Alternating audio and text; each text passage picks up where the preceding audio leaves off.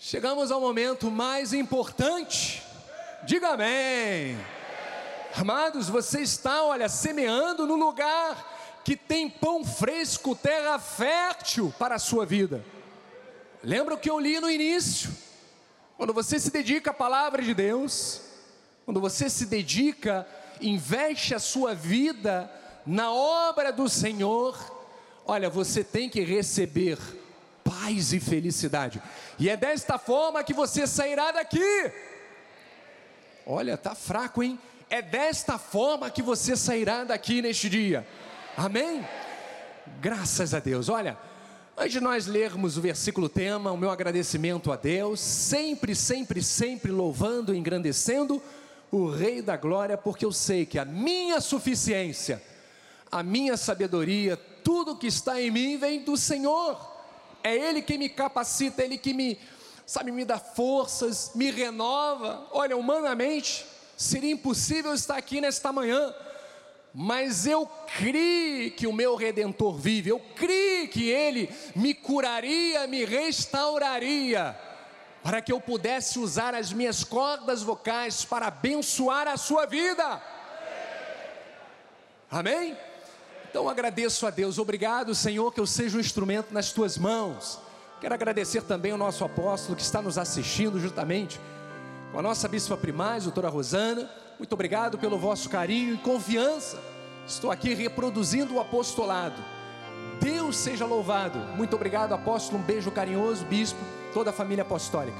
A minha esposa que está aqui na frente, meu amor, meus filhos que estão nos assistindo através da internet, Bispo André Barbosa, Bispo Cristiane, olha, toda a família apostólica, todo o governo deste ministério, todos os ministros. Cadê os ministros da casa do Pai?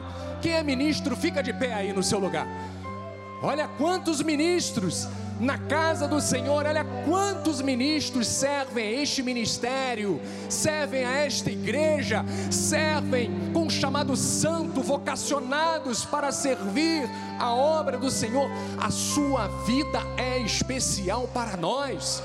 Receba o nosso amor, receba o nosso carinho e a nossa admiração, porque você faz pelo Senhor, não esperando nada em troca, mas simplesmente para servir e para seguir o seu chamado, o seu sacerdócio.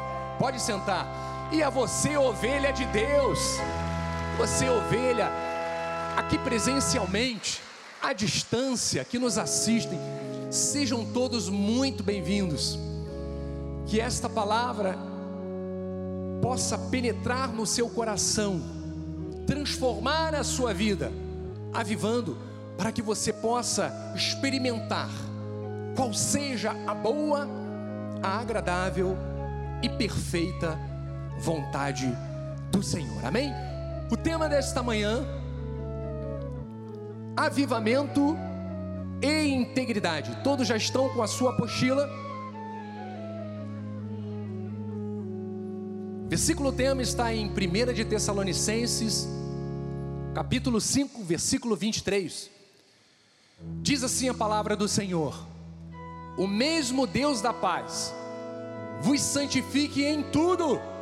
Diga amém. Isso aí, vai respondendo. E o vosso espírito, alma e corpo sejam conservados íntegros e irrepreensíveis na vinda de nosso Senhor Jesus Cristo. Que esta palavra penetre os corações, oremos, Deus amado. Obrigado, Senhor, por escolhermos a melhor parte, é estarmos aos pés do Senhor, é estarmos, Senhor, em comunhão contigo. Obrigado, Senhor, porque este domingo será um domingo de excelência, já está sendo um domingo de transformação, de renovo, um domingo, Senhor, aonde estamos experimentando, Senhor, a manifestação do teu poder, que tem edificado as nossas vidas, tem gerado esperança aos nossos corações, tem renovado, Senhor, a nossa mente, ó Deus, e a nossa alma. Obrigado, Senhor, por esta palavra que será ministrada. Nós cremos que ela cairá no nosso coração como uma semente que é plantada, que é semeada em terra fértil, para que possa germinar e produzir frutos em abundância. Assim com fé nós oramos e declaramos em nome de Jesus. E uma vez mais o povo de Deus diga amém e amém. Muito obrigado, Bispo Quimio Lins. Pedras vivas do Senhor, eleitos e eleitas de Deus. Estamos vivendo um tempo em que há uma necessidade imperiosa de manifestarmos ao mundo a nossa eleição, a nossa postura diferenciada de filhos de Deus, de eleitos e de remidos pelo sangue de Jesus. A Bíblia, para nós cristãos, ela é a autoridade máxima em nossa vida, e é o que nos orienta, é o que deve conduzir cada um dos nossos passos. Recebemos de Deus, por intermédio da palavra, tudo o que nos conduz à vida eterna. Mas veja, o mundo, o mundo vive em trevas, porque não tem o parâmetro que nós temos, que é a Bíblia Sagrada. Vivem em trevas espirituais, em trevas emocionais, e que se revelam também nos comportamentos e nas atitudes. Cada vez que nós ligamos a televisão, ou vemos alguma mensagem no WhatsApp, ficamos estarrecidos com aquilo que o mundo que está em trevas tem lançado, tem manifestado através de atitudes e comportamentos. Mas nós, que tivemos os nossos olhos iluminados pela palavra de Deus, nós compreendemos que temos um chamado, sabe para quê? Para brilharmos a luz de Cristo em meio às trevas. Você pode confessar isto através dos teus lábios. Eu fui chamado para brilhar a luz de Cristo em meio às trevas. E veja que Jesus falou isto. Jesus nos chamou para este propósito. Está lá em Mateus 5,14 em diante. Ele diz: Vós sois Diga amém. A luz do mundo. Não se pode esconder a cidade edificada sobre um monte. O que que Jesus está falando aí? Ele está dizendo, porque você é a luz, aonde você estiver, você tem que resplandecer o brilho de Cristo. Então vire para o seu irmão e diga: Eu estou vendo o brilho de Cristo na tua vida. É exatamente assim que o mundo tem que te enxergar. E ele diz mais: nem se acende uma candeia para colocá-la debaixo do alqueire, mas no velador, e alumia a todos que se encontram na casa. Então veja que nós não somos cristãos agentes secretos. Nós não somos cristãos escondidos, amedrontados, que vivem na caverna, não. Nós estamos aí para mostrarmos ao mundo a quem nós servimos e para contagiar, e para influenciar, e para através do nosso testemunho fazer com que pessoas conheçam o brilho de Cristo que está em nós. Isto tem que começar onde? Na minha família, na nossa vida, no nosso trabalho. Olha, dentro da igreja, aonde nós estivermos, o brilho de Cristo tem que iluminar a todos que estão à sua volta. E o próximo versículo diz: Assim brilhe também a vossa luz diante dos homens. Veja a importância deste brilho de Cristo. Para que vejam as vossas boas obras. E diz: E glorifiquem a vosso Pai que está no céu. Então veja que não recebemos um chamado para vivermos escondidos, mas para que onde estivermos, a luz do Senhor brilhe por meio da nossa vida. E isso acontece quando temos uma postura diferenciada, uma postura pacífica, uma postura equilibrada, uma postura humilde, uma postura abençoadora que expressa o nosso temor a Deus e o desejo de vivermos em linha em obediência ao manual de vida que é a Bíblia Sagrada. Então você pode ver que, lá na passagem, tema de hoje, que nós lemos em 1 de Tessalonicenses 5, 23, o apóstolo Paulo, ao escrever aos Tessalonicenses, fez uma grande recomendação no final desta epístola. O que, que ele recomendou àquela igreja? O que ele falou para aquela igreja é aquilo que nós devemos viver na nossa vida, no nosso ministério. Ele disse o seguinte: ele fez votos de que aqueles irmãos fossem santificados por Deus em tudo. Tudo é tudo em todas as áreas da nossa vida.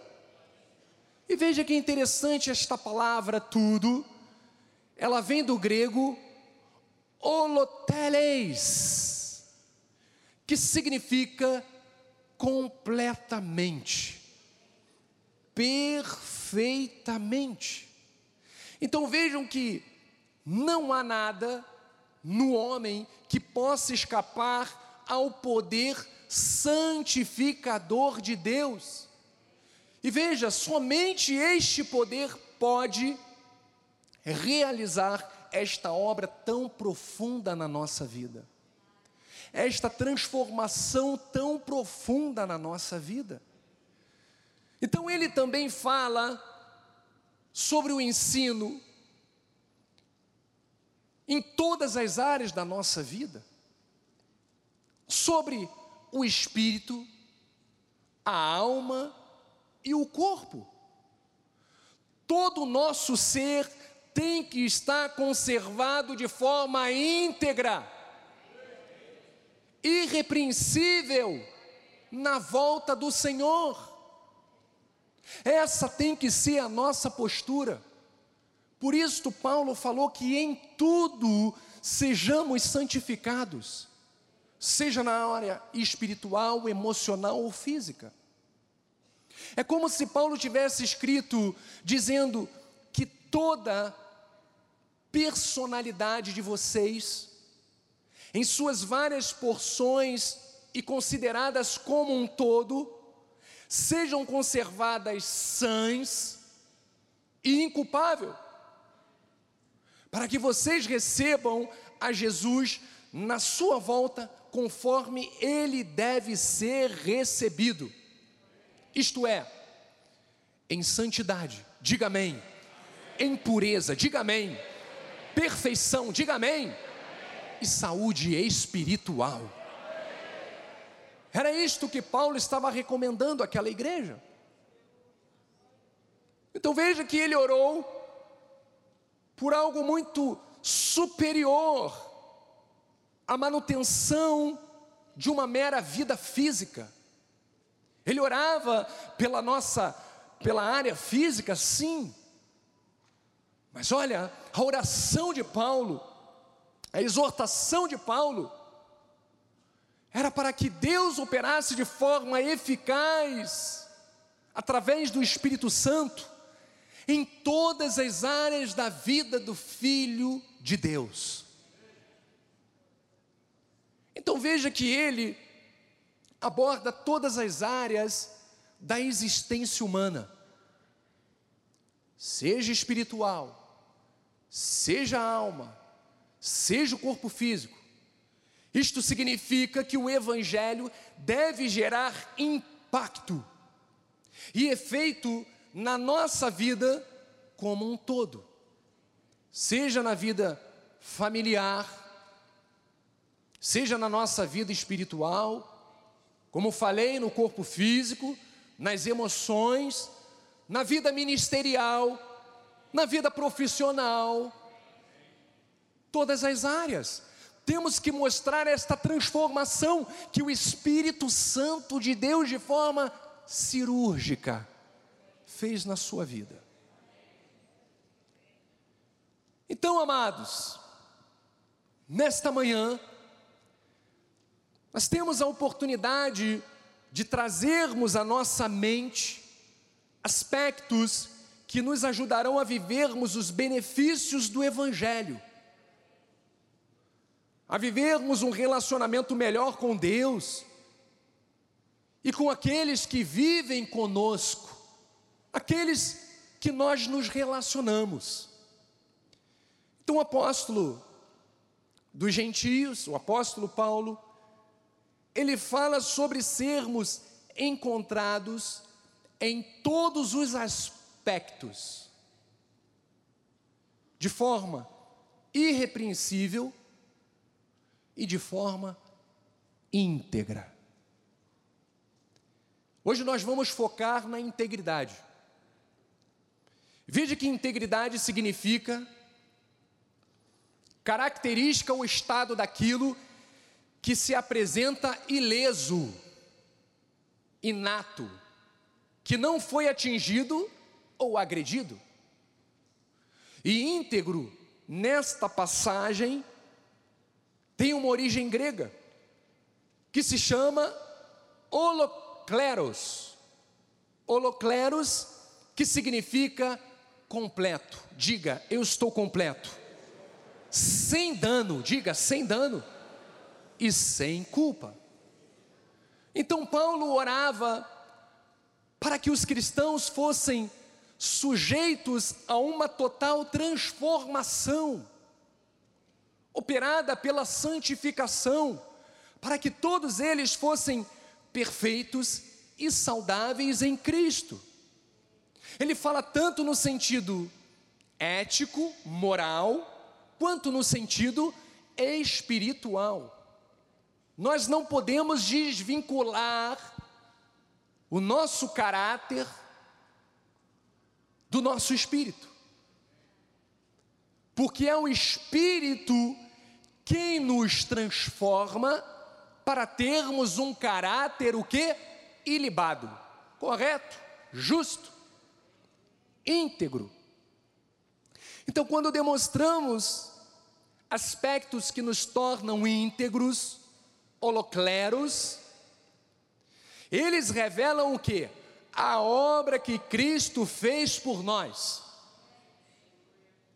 Quando você dá bom testemunho, você está revelando ao mundo as trevas, você está brilhando a luz de Cristo, o brilho de Cristo, e está mostrando ao mundo aquilo que Deus operou na sua vida, a obra perfeita de Cristo. Mas veja que muitos anseiam por um avivamento, mas precisam compreender que todos os aspectos da nossa vida precisam estar o que? Submetidos ao peso da palavra. É a palavra que nos educa, é a palavra que nos corrige, é a palavra que nos lapida. Lápida? Lapida? Lapida mesmo. É a palavra que nos lapida. É a palavra que nos transforma, que nos renova. Então veja que a integridade deve ser praticada por nós em todas as áreas e papéis que exercemos na vida. E somos os maiores beneficiados quando isto acontece. Sabe por quê? porque experimentamos uma vida espiritual completa, uma vida espiritual avivada, e o nosso viver diário, nele não há mais dano, não há perda, não há absolutamente nada. E para que consigamos isto, há algo importante que temos à nossa disposição como filhos de Deus e que precisamos adquirir diariamente. Sabe o que, que é? Sabedoria. Amados, a sabedoria de Deus, o sábio diz que é mais valiosa que o mais puro ouro, do que as joias, do que tudo. Então, como é que nós nos tornamos pessoas sábias? Como nós adquirimos esta sabedoria? A palavra nos ensina. Tiago 1, vamos lá, Joás, capítulo 1, versículo 5. Olha que interessante, ele diz assim, ó: Se porém algum de vós necessita de sabedoria, olha, eu necessito de muita. Olha aqui a recomendação. Peça a Deus que a todos dá liberalmente, nada lhes impropera, e ser-lhe-á concedida. Então veja que a sabedoria é algo que nós adquirimos quando pedimos a Deus. Nós não buscamos sabedoria no mundo. Esta sabedoria que vai nortear a nossa vida para que resplandeçamos o brilho de Cristo, o mundo não sabe. O mundo não pode te oferecer isso mas a palavra de Deus sim. E é justamente isso que nós estamos perseguindo. Esta palavra, este crescimento, esta maturidade espiritual. E ele diz mais, olha, no versículo 6 ele diz, olha, olha a forma que nós devemos pedir. Peça, porém, com fé, em nada duvidando, pois o que duvida é semelhante à onda do mar, impelida e agitada pelo vento. Não suponha esse homem que alcançará do Senhor alguma coisa. Homem de ânimo dobre, inconstante em todos os seus caminhos. Então, nesta passagem, além de nos ensinar como adquirir sabedoria, o apóstolo Tiago, ele nos dá, ele nos deixa um grande conselho para uma vida íntegra, que é sermos pessoas o que? Constantes. A pior coisa que tem é a inconstância, é a negligência, é a omissão, é a procrastinação. Então veja que a pessoa de ânimo dobre é aquela que nunca está focada em nada. Cada hora ela quer algo diferente está sempre insatisfeita e se sentindo frustrada, e por isso acaba não conseguindo ser bem-sucedida no sentido completo da vida. Porque a Bíblia diz que o ânimo dobre, ele não agrada a Deus, e por isso não alcança nada de Deus.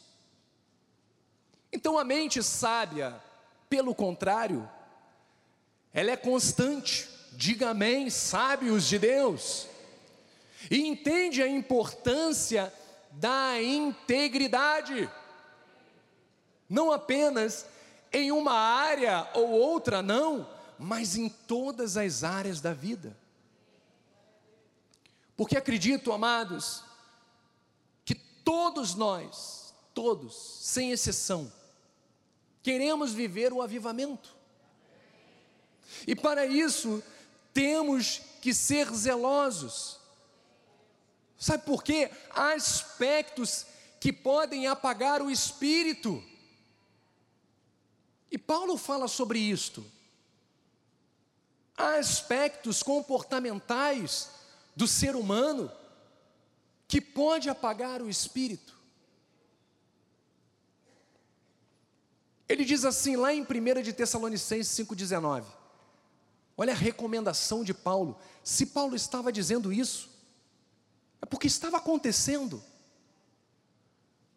Quantos cristãos estão aí fora que ao invés de estarem edificando sua vida sobre a rocha, aprendendo a se tornarem pessoas melhores, a crescerem em estatura, em conhecimento, estão abrindo mão de edificarem suas vidas sobre a rocha, para darem lugar à sua carne, aos seus desejos humanos, e sem perceberem, estão apagando o espírito. Mas ele diz assim: não apagueis o espírito, não desprezeis as profecias, julgai todas as coisas, retende o que é bom, abstende-vos, olha, abstende-vos de toda forma de mal. Esta é a recomendação que nós devemos seguir, para não permitirmos que o espírito se apague. Então, a nossa meta de vida, igreja de Cristo, é vivermos avivados, movidos pela palavra profética, diga amém. Tendo sempre um senso de julgamento do que é bom e daquilo que é ruim sempre nos abstermos, nos afastarmos, rejeitarmos toda forma de mal. Porque, amados, olha, um pouquinho de fermento leveda toda a massa. Você já viu quando você compra uma fruta e você não percebe que ela está bichada, está podre. E aí você deixa junto com as outras, não demora muito tempo, todas as outras já estão contaminadas. Quando nós damos espaço para o mundo na nossa vida, olha, não adianta você falar, ah, mas eu estou na igreja todo domingo. Olha, não podemos ser negligentes. Temos olhos iluminados, temos que rejeitar aquilo que é ruim, aquilo que é mal. Então vamos compartilhar nessa segunda parte da mensagem um pouco sobre a importância de mantermos a integridade nas diversas áreas da nossa vida. E eu quero começar com o primeiro ponto: integridade na palavra. Diga, integridade na palavra.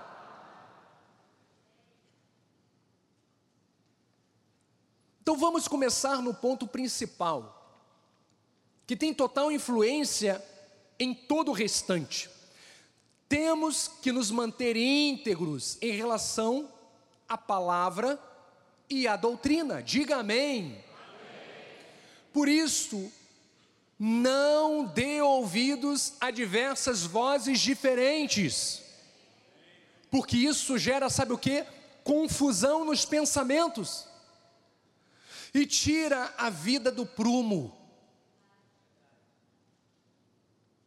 Nós seguimos a doutrina ensinada pelo apóstolo Paulo às igrejas gentílicas, aos não-judeus, que é fundamentada na graça de Deus.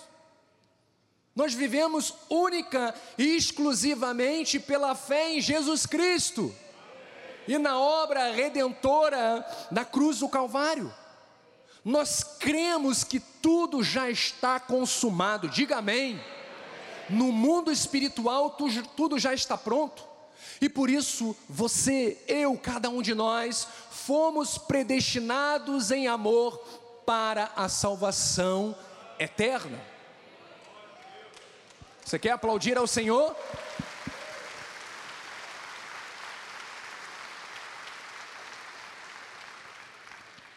Então, igreja, mantenha-se íntegro ao conhecimento que você recebe deste altar, por intermédio do nosso apóstolo, por intermédio dos bispos, porque desta forma você não vacilará, você não cairá. Então, Paulo escreve aos Romanos, lá em Romanos 6, versículo 17, dizendo assim: mas graças a Deus, Porque outrora, ele está falando do passado, escravos do pecado, contudo, viestes a obedecer de coração a forma de doutrina a que fostes entregues. Então ele está falando sobre integridade. Então nós tínhamos uma vida antes de recebermos a graça de Deus. Alguns vieram do mundo e tiveram muitas experiências ruins nesse tempo. Outros vieram de outras religiões. Mas o importante é que agora, neste exato momento, vivemos em obediência a esta doutrina, que gera confiança no plano perfeito da salvação e dá estabilidade à nossa vida. Não existe outro ministério, outra doutrina. Só a graça de Deus nos dá esta firmeza. Só as sã doutrinas nos edificam desta forma. Então, Paulo também diz lá em Efésios 4,14, dizendo assim: para que não mais, veja, não mais, Passou, já fomos, chega, para que não mais sejamos como meninos, agitados de um lado para o outro e levados ao redor de todo vento de doutrina, pela artimanha dos homens, ou pela astúcia com que induzem ao erro, mas seguindo a verdade em amor cresçamos em tudo naquele que é a cabeça, Cristo. É isto. Você quer aplaudir ao Senhor?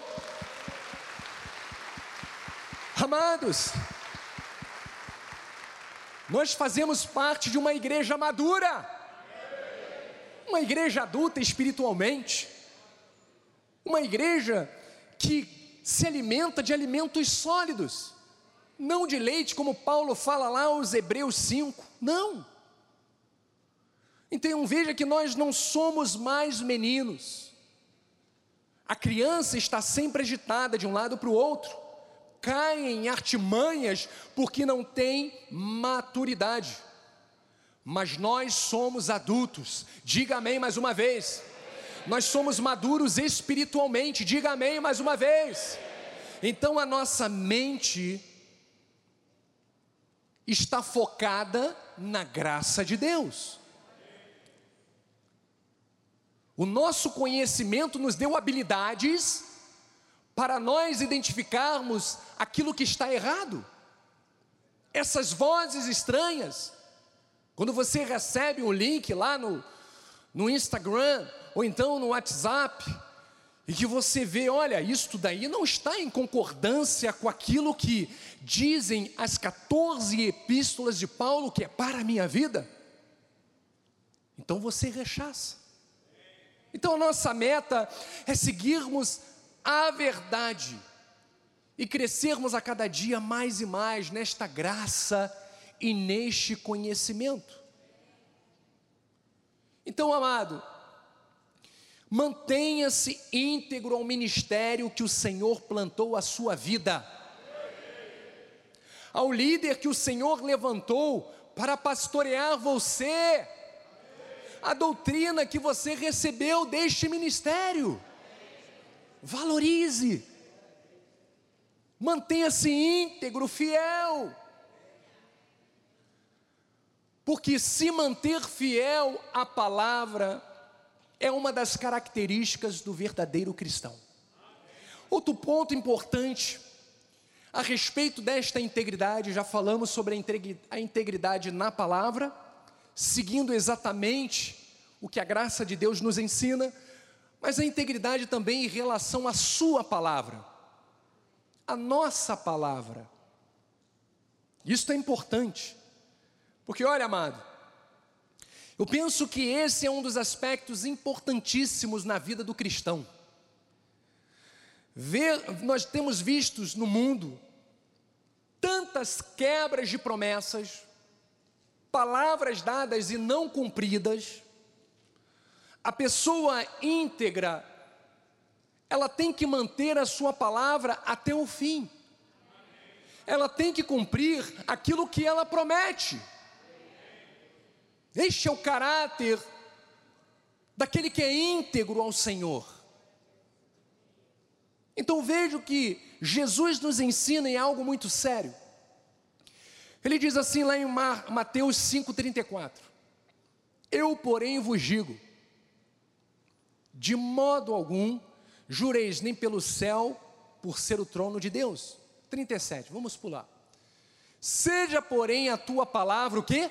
Sim, sim, não, não. E o que passar disto? Vem de quem? Do maligno. Então veja que quando você der a sua palavra a alguém, cumpra. Olha, você pediu um favor, você prometeu alguma coisa, seja para quem for, seja para tua esposa, para o teu esposo, para teus filhos, para o teu patrão, para o teu empregado, não importa para quem você deu a palavra, para o ministro, dentro do ministério, não importa para quem você deu a sua palavra, cumpra. Porque se você não cumprir, você está quebrando uma aliança, você está quebrando um princípio que é característica imprescindível do cristão. Então seja comprometido com aquilo que os seus lábios proferirem, porque é isso que se espera de um filho de Deus regenerado e transformado por Ele. Então que todos reconheçam você como alguém que tem um sim sim e um não não. Veja que também devemos ser diligentes no nosso compromisso com Deus. Seja em momentos bons ou em momentos desafiadores, a nossa aliança jamais pode ser quebrada por aquilo que os nossos lábios proferiram. Se você se comprometeu, cumpra a sua palavra. Não permita que as pessoas te vejam como alguém que não cumpre aquilo que promete. Porque Jesus falou: olha, o, o seu sim tem que ser sim, ou seja, se você não tem condições, diga que não passa para outro. Mas desde o momento que você assumiu um compromisso, uma responsabilidade, você tem que cumprir. Porque o que passar disso é de quem? Do maligno. Então veja, pode ser que em algum momento sejamos tentados a fraquejar. E foi justamente o que aconteceu com Jó. Vamos lá, o livro de Jó 2,8 diz assim: Jó sentado, olha a condição de Jó. Talvez alguém que nos assiste esteja nessa mesma condição, como um legume, a sua vida totalmente destruída, esboroada.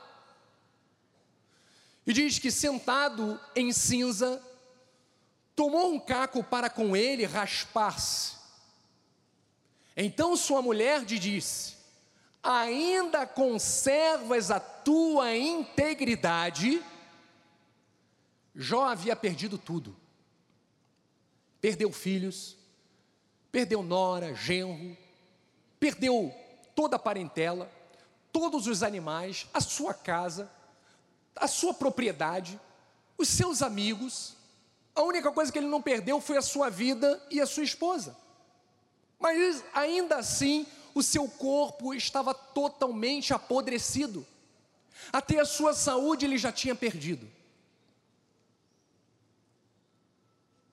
Então a sua mulher disse: ainda conservas.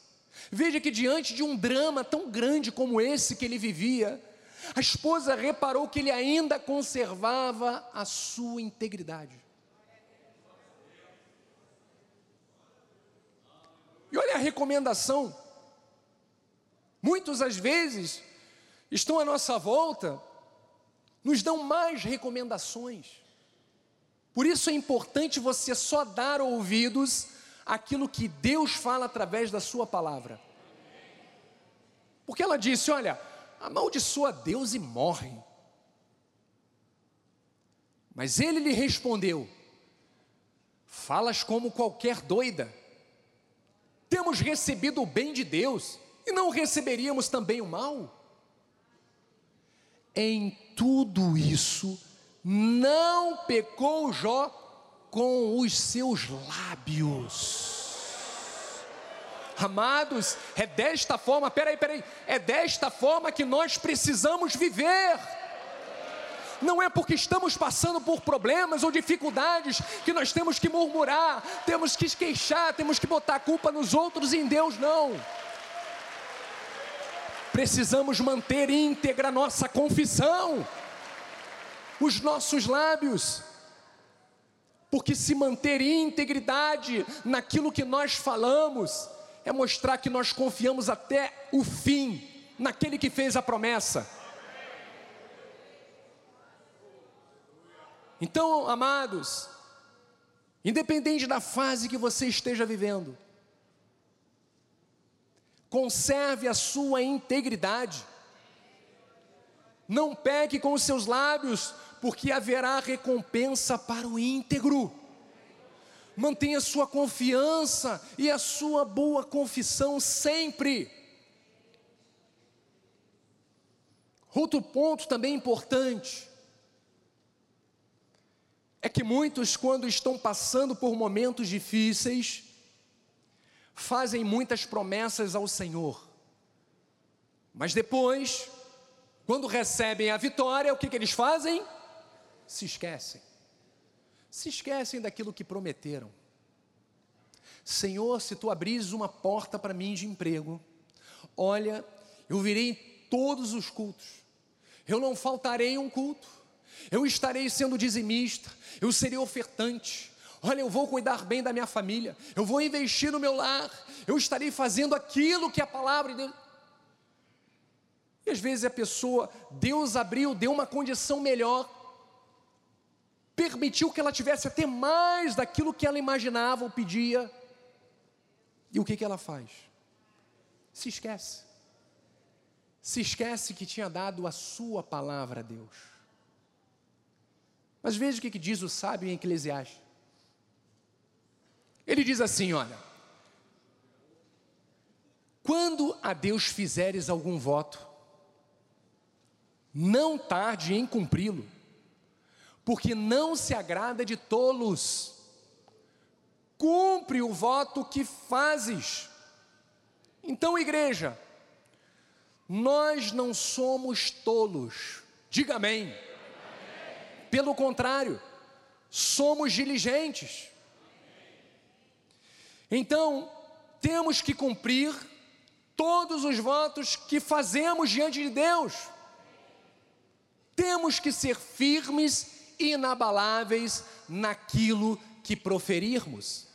Se você prometer algo, seja para quem for, para Deus, para o teu semelhante, cumpra, porque este princípio revela o caráter do cristão. Então vamos ao terceiro ponto.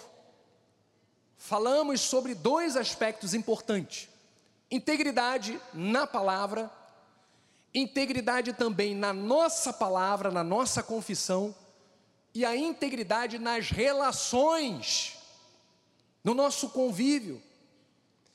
Então vivemos em um tempo de relacionamentos líquidos amizades, casamentos, relacionamentos de trabalho. E um desafio, é claro que é um desafio, manter relacionamentos sólidos, seja em que área for, mantermos relacionamentos profundos e verdadeiros, diante do assédio do mundo, para que isto não aconteça. O mundo guerreia para que nós não mantenhamos um relacionamento firme, íntegro.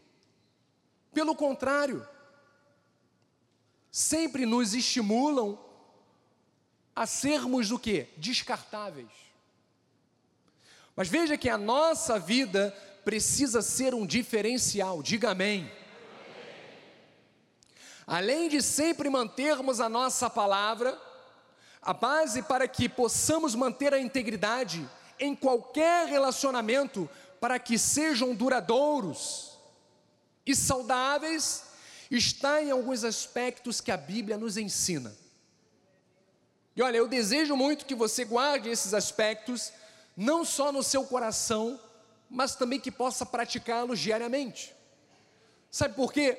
Porque tudo quanto o Senhor nos ensina é para o nosso próprio bem.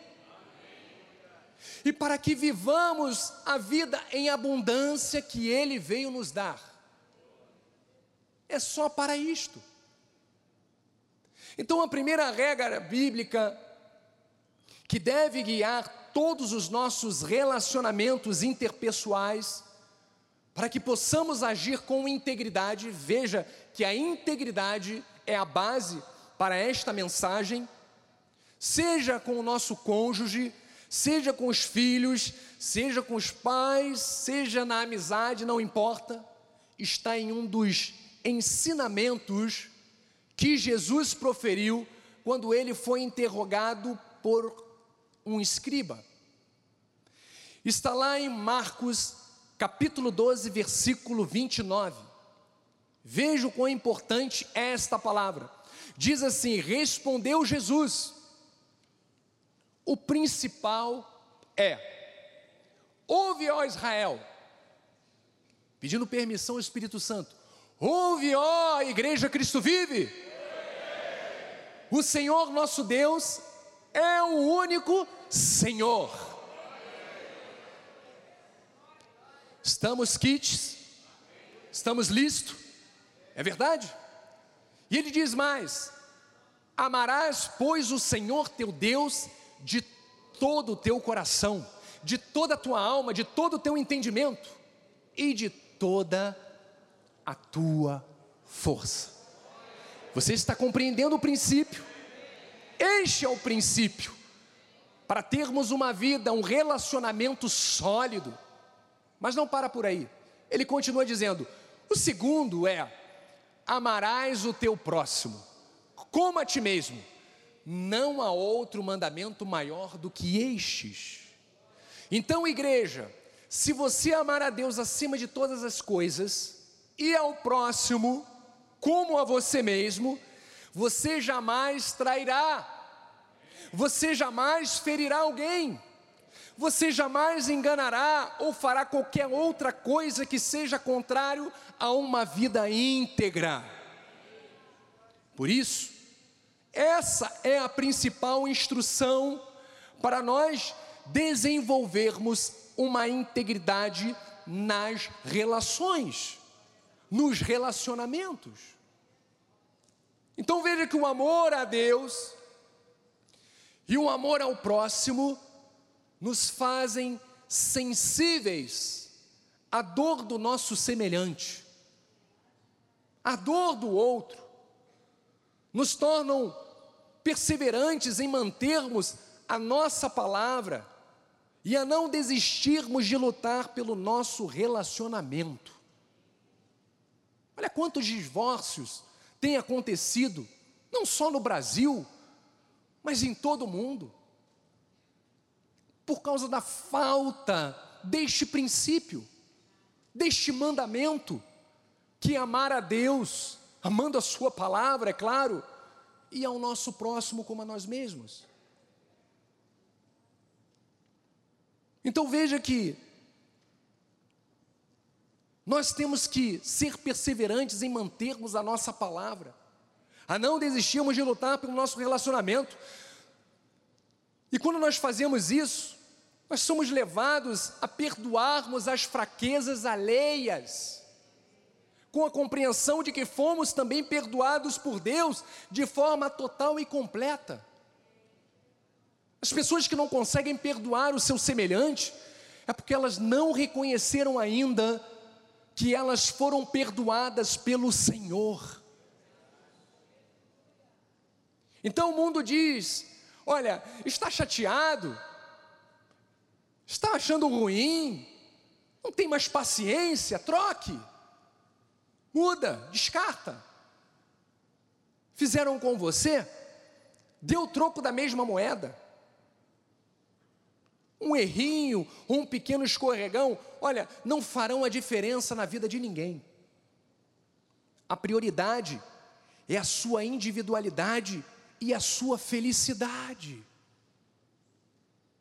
Então, muitas outras afirmativas que por vezes levam o indivíduo a perder a integridade têm sido semeadas diariamente através destas vozes mundanas que estão aí fora, dizendo: olha, o que importa é a sua felicidade. Ou seja, você pode, através da sua felicidade, transformar a infelicidade na vida do teu irmão? Claro que não. A minha felicidade tem que ser a felicidade dele. Exatamente isso que Jesus ensinou. A minha alegria está em fazer a sua alegria acontecer. Mas o mundo pensa diferente. Mas nós ficamos com a palavra de Deus, diga amém. Porque ela nos conduz aos pastos verdejantes, às águas tranquilas e de descansos em todas as áreas da nossa vida. Então vamos ver outro conselho importante e essencial de Jesus e que está diretamente ligado ao que já lemos. Está em Mateus, ao final da passagem que Jesus incita a oração, lá em Mateus 7,12. Acompanhe no telão, diz assim a palavra do Senhor: Tudo quanto, pois, quereis que os homens vos façam, olha que interessante, Jesus poderia ter ensinado o contrário, não é mesmo? Mas não, ele diz assim: ó, tudo quanto, pois, quereis que os homens vos façam, assim fazei-o vós também a eles, porque esta é a lei e os profetas.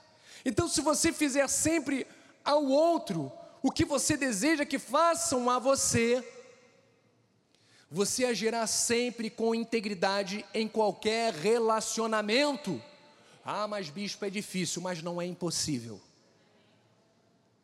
Porque se fosse difícil, ou se fosse impossível, melhor dizendo, se fosse impossível, Jesus não estaria recomendando. Aquilo que é impossível fazer, Ele faz por você.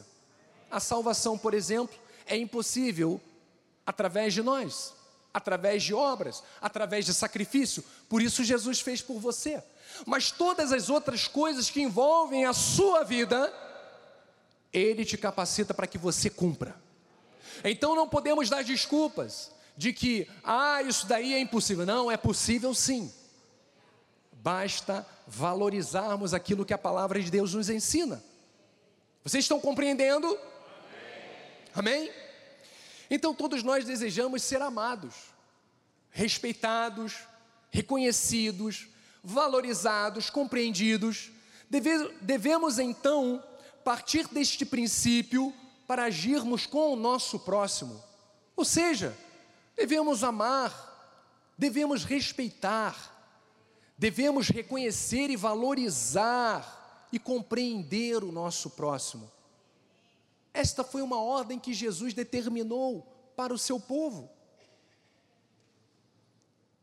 Então veja que para completar tudo isso que nós estamos falando a respeito desta característica que nós devemos cumprir na nossa vida, que esta integridade nos relacionamentos. Eu quero terminar esta parte falando de Colossenses. Paulo aos Colossenses, lá no capítulo 3, versículo 23 diz assim: tudo quanto fizerdes. Olha que interessante. Tudo quanto fizerdes, fazei-o de todo o que? Coração. Como para quem? Para o Senhor, e não para homens. Próximo. Cientes de que recebereis do Senhor a recompensa da herança. A Cristo o Senhor é que estás o quê? Servindo. Então, amado, faça tudo, absolutamente tudo, com este pensamento de que você está servindo a Cristo quando serve ao seu próximo. Você está servindo a Cristo quando você serve dentro do ministério. Você está servindo a Cristo quando você serve a sua família. Tudo aquilo que você fizer em prol do seu semelhante não estará sendo feito em vão. Você será recompensado pelo Senhor. Então faça de coração, porque o Senhor vê os seus esforços e ele te recompensará. Eu sei que no dia a dia no corre-corre da vida, muitas vezes tendemos a nos desanimar por fazermos tanto e não termos recompensas imediatas. É verdade. Às vezes ajudamos um irmão, outros, fazemos tanta coisa e parece que demora recebermos esta recompensa. Mas olha, o conselho que Jesus nos dá é para nunca desistirmos de fazermos aquilo que é bom. Continue, continue fazendo aquilo que é certo, porque um determinado momento vai voltar a sua vida em crédito. Então faça tudo desta forma, com amor. Porque se existe uma lei que jamais falhará, é a lei da sementeira e da colheita. Tudo que você fizer, pense que está fazendo para o Senhor. E creia que o momento da colheita chegará. Chegará. Se manifestará. Então seja íntegro no seu relacionamento conjugal. Esposa e esposa, digam amém. Isso aí no seu relacionamento familiar, diga amém, aqueles que são pais, filhos, no seu relacionamento ministerial, diga amém também. E eu quero aproveitar este momento, pegando um gancho a respeito daquilo que o bispo Bruno pregou nesta quarta-feira próxima passada, se você não esteve presencialmente e não assistiu, por favor, assista né, no nosso site ele diz que você tem que valorizar o cargo ministerial que Deus te colocou. Não abra brechas para que o inimigo alcance vantagem e venha te desmotivar a seguir a carreira que está proposta à sua vida. Honre o seu chamado, honre o ministério que deu a você a oportunidade de desenvolver o seu chamado. Não fique buscando motivos para reclamar.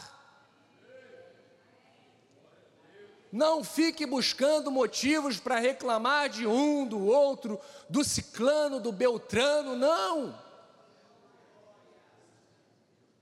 Não dê brechas não dê lugar a essas circunstâncias. Ame a Deus acima de tudo. Ame ao próximo. Trate os outros como você desejaria ser tratado e faça tudo de coração, como para o Senhor, porque é dele que vem a recompensa. Sabe o que deve ser mais importante para você como ministro? ou com qualquer cargo que você ocupe na sua vida? Paulo nos responde isso. Está lá em 1 de Coríntios. Ele diz assim, ó: "Assim, pois, importa, o que que importa? Importa que os homens nos considerem como ministros de Cristo e dispenseiros dos mistérios de Deus. E ele diz mais: ora, além disso, o que se requer dos dispenseiros é isto que nós devemos dar importância. É que cada um deles seja encontrado de que forma? Fiel.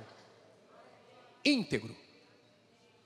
Se eu fui chamado para fazer aquela função dentro do ministério ou em qualquer lugar, eu vou cumprir este chamado com excelência. Porque eu não estou servindo a homens, no sentido de agradar a homens, mas como a palavra nos ensina, nós fazemos como para o Senhor, sabendo que estamos fazendo para o nosso semelhante. É para Deus. Então veja que esta é a nossa postura. Lá em 1 de Coríntios 10, 31, ele reforça dizendo o seguinte: Portanto, quer comais, quer bebais, ou façais outra coisa qualquer, fazei tudo para o quê? Para a glória de Deus. Gálatas 6,10. Por isso, enquanto tivermos oportunidade, e a todo momento na nossa vida, estamos sendo expostos a novas oportunidades. Ele diz: façamos sempre o que? O bem a todos, mas principalmente a quem? Aos da família da fé. Então, em relação ao seu trabalho, à sua vida secular, ao ofício que você desenvolve, seja fiel a Deus, seja íntegro à sua palavra, siga os conselhos do Pai. Mas eu tenho mais um conselho que também é muito importante para compartilhar com você. Em qualquer lugar que você estiver, preste bem atenção independente de quem esteja ao seu redor, independente de quem conviva com você, faça aquilo que for correto. Faça aquilo que precisa ser feito. Mantenha-se sempre íntegro e Deus honrará a sua vida. Eu creio nesta verdade. Então eu quero compartilhar com você o exemplo impactante de José. José é um grande exemplo para todos nós. Porque ele sempre se comportou como um homem íntegro. Independente de nascer jovem e passou por situações muito pesadas ainda na sua juventude, mesmo assim, Estou falando para que ninguém dê desculpas. Ele começou jovem a sentir na pele, já com a perseguição dos próprios irmãos, que era difícil, era dureza manter a sua postura de integridade. Mas olha, em todas as circunstâncias, todas elas que ele se deparou, ele deu bom testemunho. E é justamente isto que eu quero inspirar a você a viver o resto da tua vida. Amém? Então, olha, veja que depois de ter sido lançado lá no poço por seus irmãos e ser vendido como escravo para os, o Egito, José ainda viveu muitas experiências. Ele foi tentado no seu local de trabalho, talvez você vai se identificar com algumas situações. Ele foi injustiçado, ele foi afrontado, mas nunca deixou de ser um homem íntegro. Então vamos ver o que, aconteceu na vida dele, está lá em Gênesis, capítulo 39, versículo 20 em diante. Diz assim: E o Senhor de, de José, está falando daquele que cuidava dele, daquele que tinha autoridade sobre a vida dele. O, to, o tomou e o lançou aonde? No cárcere, na prisão, no lugar onde os presos do rei estavam encarcerados. Ali ficou ele na prisão. E diz que o Senhor, aí está falando de Deus, porém, era com José. E lhe foi benigno, e lhe deu mercê perante o carcereiro. E diz mais: o qual confiou às mãos de José todos os presos que estavam no cárcere. E ele fazia o que? Tudo quanto se devia fazer ali. Mais uma vez, repita comigo. E ele fazia, volta lá, Joás, é para repetir. E ele fazia o que? Tudo quanto se devia fazer ali. Você está prestando atenção? Próximo versículo. E diz que nenhum cuidado tinha o carcereiro de todas as coisas que estavam nas mãos de José, porquanto o Senhor era com ele, e tudo o que ele fazia, o Senhor prosperava. Você está reconhecendo o que Deus está fazendo na sua vida? Exatamente isto. Então, atenção, dentro da prisão, José obteve a confiança do carcereiro, que designou a ele a função de cuidar dos presos e do que precisava ser feito. Eu quero que você guarde esta frase que disse que ele fazia tudo quanto se devia fazer ali. As circunstâncias que José estava vivendo, os dramas que ele carregava nas suas emoções, não eram desculpas para impedir que ele fosse fiel e íntegro na sua postura diante de quem ele se deparasse. Muitas vezes nós damos desculpas. Ah, porque meu patrão me trata mal. Ah, porque meu funcionário é assim. Ah, porque meu pai é assim, minha mãe é assim, meus irmãos. Enfim. O ser humano gosta muito de dar desculpas. Mas nós temos a palavra que é bússola para a nossa vida, conhecimento e maturidade para lidarmos com toda e qualquer situação. Então não há desculpas. Porque o que prevalece na nossa vida é a obediência à palavra de Deus. Porque sabemos que o resultado desta palavra é aquilo que Deus fez na vida de José. O Senhor prosperava em tudo. Então o carcereiro, ele não precisava se preocupar com absolutamente nada. Porque José lhe dava conta do recado. Ele recebeu aquela função com responsabilidade. E diz a Bíblia que o Senhor era com José, e tudo o que ele fazia, o Senhor o prosperava. Amado, seja íntegro na sua vida. Abençoada de Deus, seja uma mulher íntegra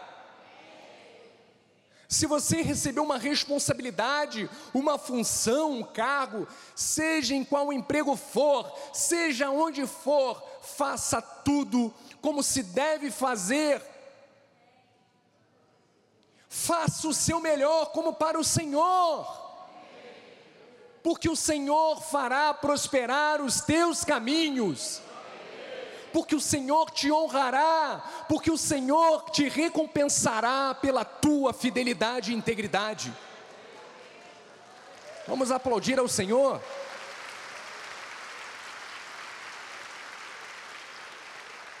A semente está penetrando no teu coração.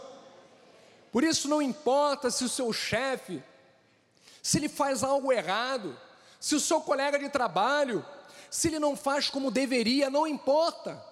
Faça sempre o seu melhor, sendo grato a Deus pela oportunidade de estar onde você está. Grato por Ele ter uma fonte de renda diante de você, por Ele te dar uma oportunidade de você poder trabalhar e exercer o seu trabalho, o seu chamado, os seus talentos. Grato por você ter saúde, para você trabalhar, sabedoria, para você exercer um ofício, seja grato a Deus e faça o seu melhor com integridade. Vamos seguir mais um conselho importante para a nossa vida, estamos já chegando ao final. Paulo aos Filipenses 2,14 diz: Fazei tudo, diga amém, amém. sem murmuração, nem contendas para que vos torneis irrepreensíveis e sinceros, filhos de Deus inculpáveis no meio de uma geração pervertida e corrupta, na qual resplandeceis. É assim que nós devemos existir nesta terra, resplandecentes, como luzeiros no mundo. Igreja, devemos fazer tudo sem murmuração, sem sermos motivadores de confusões e conflitos, porque isto não faz parte da vida daquele que é íntegro. Seja onde Deus nos colocar, nosso chamado é de agirmos de modo irrepreensível, para que resplandeçamos como luzeiros neste mundo. Então veja que eu iniciei esta mensagem falando sobre exatamente a mesma coisa, integridade. E eu estou concluindo também este mesmo pensamento, com esta afirmativa, com esta palavra, integridade. Sabe por quê? Porque lá fora, existe uma geração que o apóstolo Paulo disse, que era uma geração pervertida, uma geração corrupta, uma geração maligna, mas aqui dentro, aqui neste ministério e nos assistindo, não só no país, no Brasil, mas à volta do mundo, eu sei que existe há homens e mulheres de Deus que vão resplandecer todos os dias a glória do Senhor. Amados, estes eleitos de Deus, nós como eleitos de Deus, nós vamos clamar diariamente ao Senhor pela sabedoria, para que nós tenhamos capacidade de colocarmos em prática todo este aprendizado. Então, vai mais uma vez o conselho: vamos ser íntegros em relação à doutrina que recebemos, diga amém. Esta doutrina que iluminou os nossos olhos do coração, para que pudéssemos compreender a nossa soberana vocação. Vamos ser íntegros em relação às palavras que proferimos. O nosso sim seja sim, o nosso não seja não. Vamos manter também a integridade nos nossos relacionamentos, amando a Deus sempre, acima de todas as coisas, e ao nosso próximo como a nós mesmos, fazendo aos outros o que desejamos que seja feito conosco, e fazendo tudo de coração como para o Senhor, porque haverá recompensa para cada uma das nossas ações.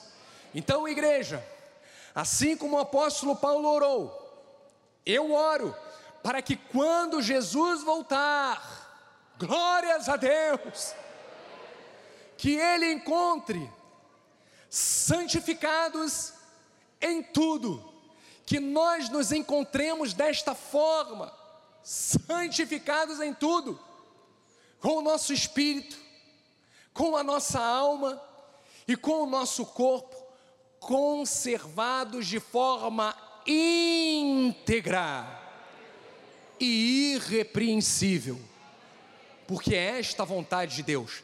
Termino com Salmos, vamos lá. Salmos, esta palavra profética para a sua vida. O Senhor, vamos ler juntos? O Senhor conhece os dias dos íntegros, diga eu sou íntegro. A herança deles permanecerá para sempre não serão envergonhados nos dias do mal, e nos dias da fome se fartarão.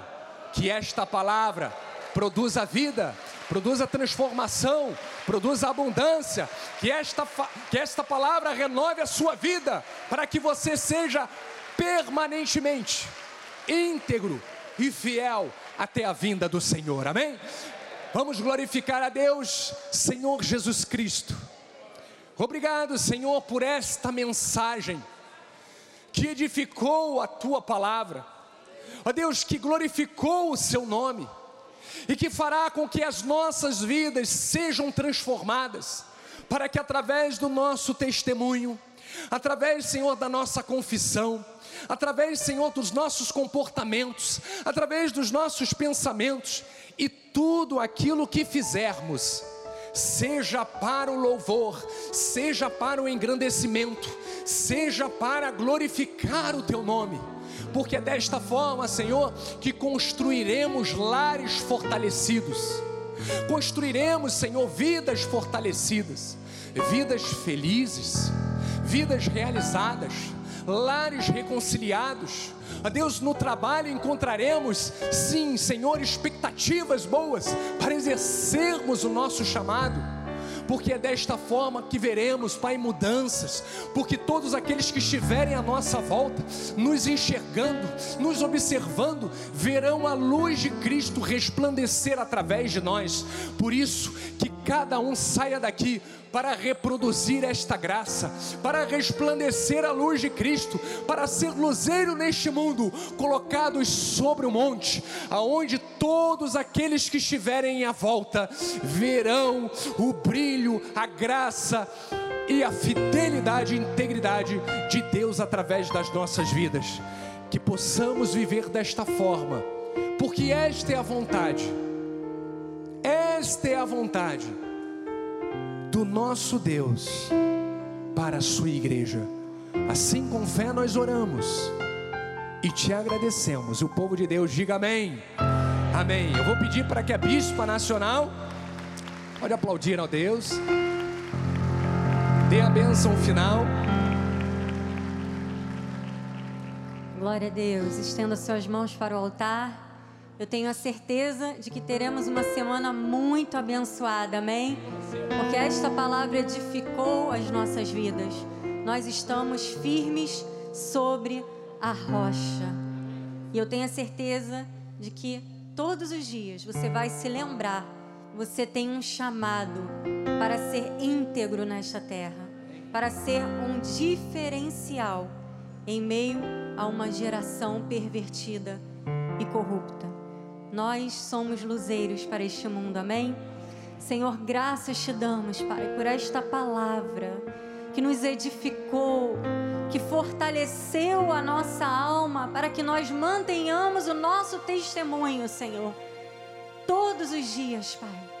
Sabemos que o mundo, o inimigo, o império das trevas tenta nos aliciar, tenta nos demover dessa posição de testemunho, mas nós não cederemos.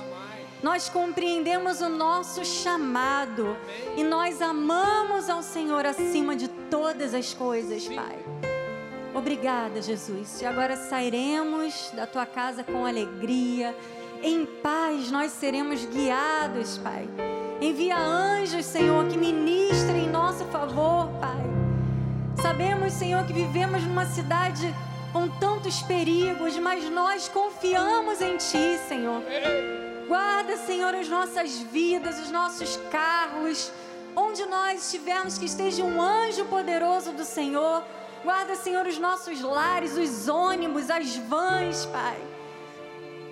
Onde estiver um filho do Senhor, que a luz seja tão intensa que o mal não prevaleça, Pai. Isso que nós te pedimos em nome de Jesus. Que a tua graça, a tua paz, as doces consolações do teu Espírito Santo se manifestem hoje e eternamente em nossas vidas. E aqueles que recebem, digam amém. Graça e paz. Tenha uma semana abençoada. Perfeita vitória. E logo mais, Bispo André Barbosa. Ele vai falar sobre exposição bíblica que nos conduz ao avivamento. Amém? Graça e paz.